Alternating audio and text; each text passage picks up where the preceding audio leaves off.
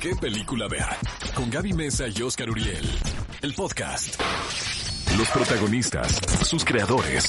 De la pantalla grande a tu radio. La entrevista en ¿Qué película ver de Cinépolis en Exa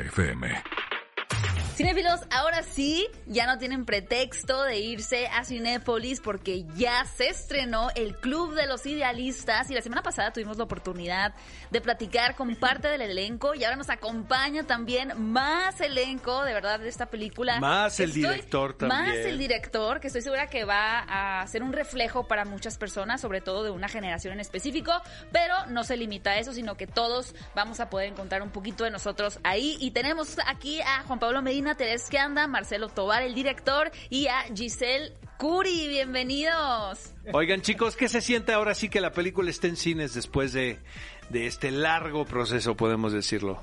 Pues qué emoción que por fin ya, ya se pudo, a pesar de esta pandemia, qué felicidad que, que se puede estrenar esta película tan chida, tan emocional, tan de la amistad, eh, que nos va a venir a abrazar el corazón a todos después de haber vivido muchos meses encerrados, el poder salir a disfrutar esta bella historia, pues qué, qué bonito. Yo no, he, no he tenido la oportunidad de verlo, de verla en gigante, me encantaría. Pero, ya la viste en la compu, por lo menos, Giselle.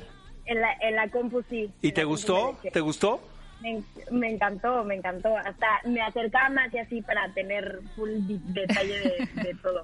Ella la, vio hasta en 3D, nosotros no. 4D, en 4K, Con el splash. Exacto. Oye, Giselle, algo que comentaba al inicio y estaría bien interesante escuchar tu opinión también, es que si bien esta película puede dirigirse de alguna manera como directamente a una generación en específico, eh, tú y yo que me parece compartimos la misma generación millennial, me gustaría escuchar por qué crees que también esta película pueda conectar con un público más joven? Eh, pues yo creo que eh, no necesariamente eh, es, dirigida como a un cierto tipo de, generación. Creo que todos podemos conectar con, esta película. Y en mi caso, pues yo también soñé algún día y todavía con, con, que mis amigos y yo tengamos neta un espacio donde podamos convivir más de grandes y demás. Entonces, no creo que sea como nada más si tienes de cierta edad para arriba puedes conectar. Creo que todos podemos conectar porque pues el mensaje es la amistad eh, y lo chido de todo. Entonces creo que eso pues, conectas teniendo, siendo millennial, generación Z o, o la generación que Es que ¿en qué, generación van, eh? ¿Cuál es la de ahorita? La Z. ¿La Z? La TikToker es la Z. La TikToker es la Z. Tú no eres TikTok. No, ya no, me tienes que estar evidenciando. Entonces ya, eres más para acá, te acercas a las mías. Oye, Marcelo, Marcelo, sí nos tomó por sorpresa la recepción de la película, ¿verdad? Porque realmente no lo pensamos así. No, para nada, no, no, no, no. Pensábamos estrenar en el Festival de Guadalajara y yo ya me había comprado mis tacones y una semana eh, me cancelaron el festival y no pude hacer mi, mi, mi pasarela. Yo también perdí mis boletos de Guadalajara que ya había comprado. ¿Ya llevabas vestido de Mitzi? ¿También te haré? Eh, no, no de Mitzi, pero sí llevaba vestido.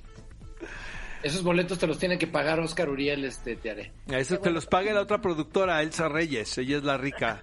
Ven que yo hago radio para sobrevivir, les consta, ¿no?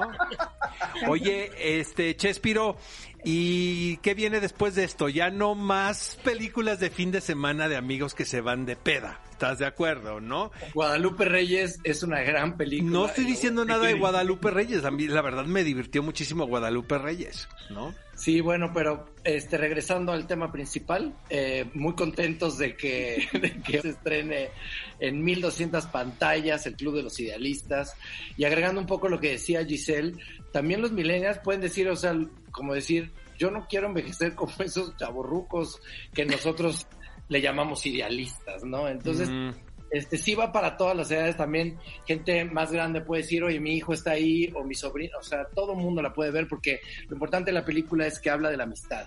Marcelo, yo te quería preguntar, ya, ya hemos visto cómo eres una persona que no se limita, ¿no? En, en esta cuestión para poder filmar una película, ya lo has hecho en diferentes formatos. Y lo que me encanta es que en esta ocasión también estás explorando cómo el tener un grupo de personas en una sola locación no tiene que ser una limitante para contar una gran historia. Entonces quería saber si al momento de planear como lo que sigue en tu filmografía tienes estos conceptos en mente de cómo poder expandir o seguir explorando o esta película del Club de los Idealistas se dio naturalmente sin tener tanto eso presente? No, por primera vez escribí algo que no pensaba tanto en cuidar el presupuesto porque era la idea que fuera una película de, de alto presupuesto, de un, in- de un presupuesto inmenso comparado con mis películas anteriores. Ok. Yo pienso mucho, pienso mucho en el presupuesto y qué se puede hacer con poco dinero cuando voy a hacer una película independiente como la que sigue, que voy a hacer una película en Guadalajara chiquita, porque yo, esa es mi onda, yo quiero ir y venir del cine de autor al cine de gran público y, y yo creo que siempre puedes mantener tu voz haciendo una cosa u otra. Para Claro. mí ser cineasta no es distinto que ser un carpintero que sabe hacer todo tipo de sillas. y, y- y la neta, esta película, o sea, es una comedia mexicana distinta. Yo lo in- insisto mucho que es distinta porque el público siempre anda pidiendo que se hagan cosas nuevas, cosas Exacto. que haya más opciones. Y creo que pues denos chance porque cuando las hacemos ahora necesitamos que las vayan a ver para que se hagan más también, ¿no? Oye, ¿viene la segunda parte del Club de los Idealistas, Marcelo? Solo, fíjate que solo estoy esperando el sí de Tiare Skanda y si ella dice que sí, va, la hacemos la dos, ya sé, ya tengo Sí. la premisa y Oye, todo. pero a mí se me antoja que, que tenemos, sí tenemos que, tenemos que matar un idealista, ¿no? ¿Cómo? O sea, tiene que, o sea, vamos a, a jugar a la novela de Agatha Christie Muy y que no sepa quién del reparto va a regresar a la secuela. ¿Estás de acuerdo? Yo tengo candidatos, eh, a Marcelo. Yo escojo que Por- todos escojamos uno que tiene que morir. Yo tengo, exacto, uno tiene que morir en el inicio de la segunda. Podemos iniciar con un funeral. Yo ya tengo candidatos, Marcelo. Pero eso Sí, se parece también. como al cumpleaños de la abuela y la muerte de la abuela y la herencia de la Ay, ¿dónde abuela, estuvo ¿no? Skanda Sí, también? pues sí, les quieres copiar la Estás idea. diciendo que es Tiare Skanda la que tiene que morir. No, Tiare, no. ¿Sabes qué? Me voy a desconectar de este Zoom tan molesto. Adiós. No, no, no. Bye. Eso pasa cuando, ve, mira, Juan, este, Juan Pablo es testigo de que ayer tuvimos un Zoom muy bonito. Si se pueden dar cuenta es Oscar. Exacto. Y, Oscar- es que Oscar está nervioso. Entonces, Exacto, Sí, es nervioso eso. con lo que va a suceder en taquilla, amigos. Pues cómo no, ¿estás nervioso, Marcelo? Fíjate que no soy cuando me No han tú. Me han No preguntado si, soy, si soy idealista y yo creo que soy muy optimista porque la neta no depende de mí, no depende de nosotros ya eso. Nosotros hemos hecho todo lo que está en nuestras manos para que la gente la conozca, para contar la verdad sobre esta película, sobre su origen. Creemos neta que si estamos ofreciendo una, una comedia distinta, lo cumplimos, o sea, no estamos nada más haciendo un eslogan. Y ya, ya está en cuestión del público que tenga confianza de volver al cine. Esperemos también aguantar varias semanas, ¿no? Dice Elsa Reyes que vamos a estar hasta diciembre de este año en Eh, cartelera. bueno, eso sí, eso sí lo creo. De que vamos a estar hasta diciembre, sí lo creo.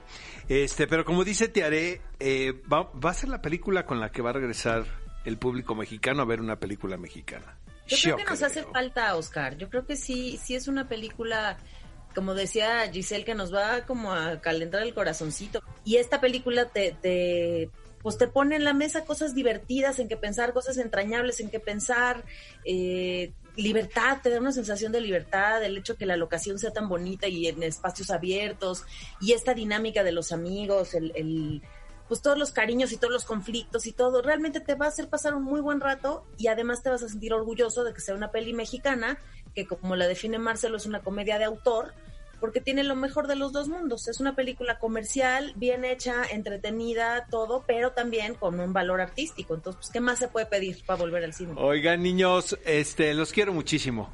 ¿eh? Mucho, mucho, Igual, mucho, mucho. igual, igual, y este, pues ojalá eh, la gente conecte con la película y el boca a boca ayude y que la gente se sienta segura de ir al cine y les garantizamos que van a pasar un, un rato increíble.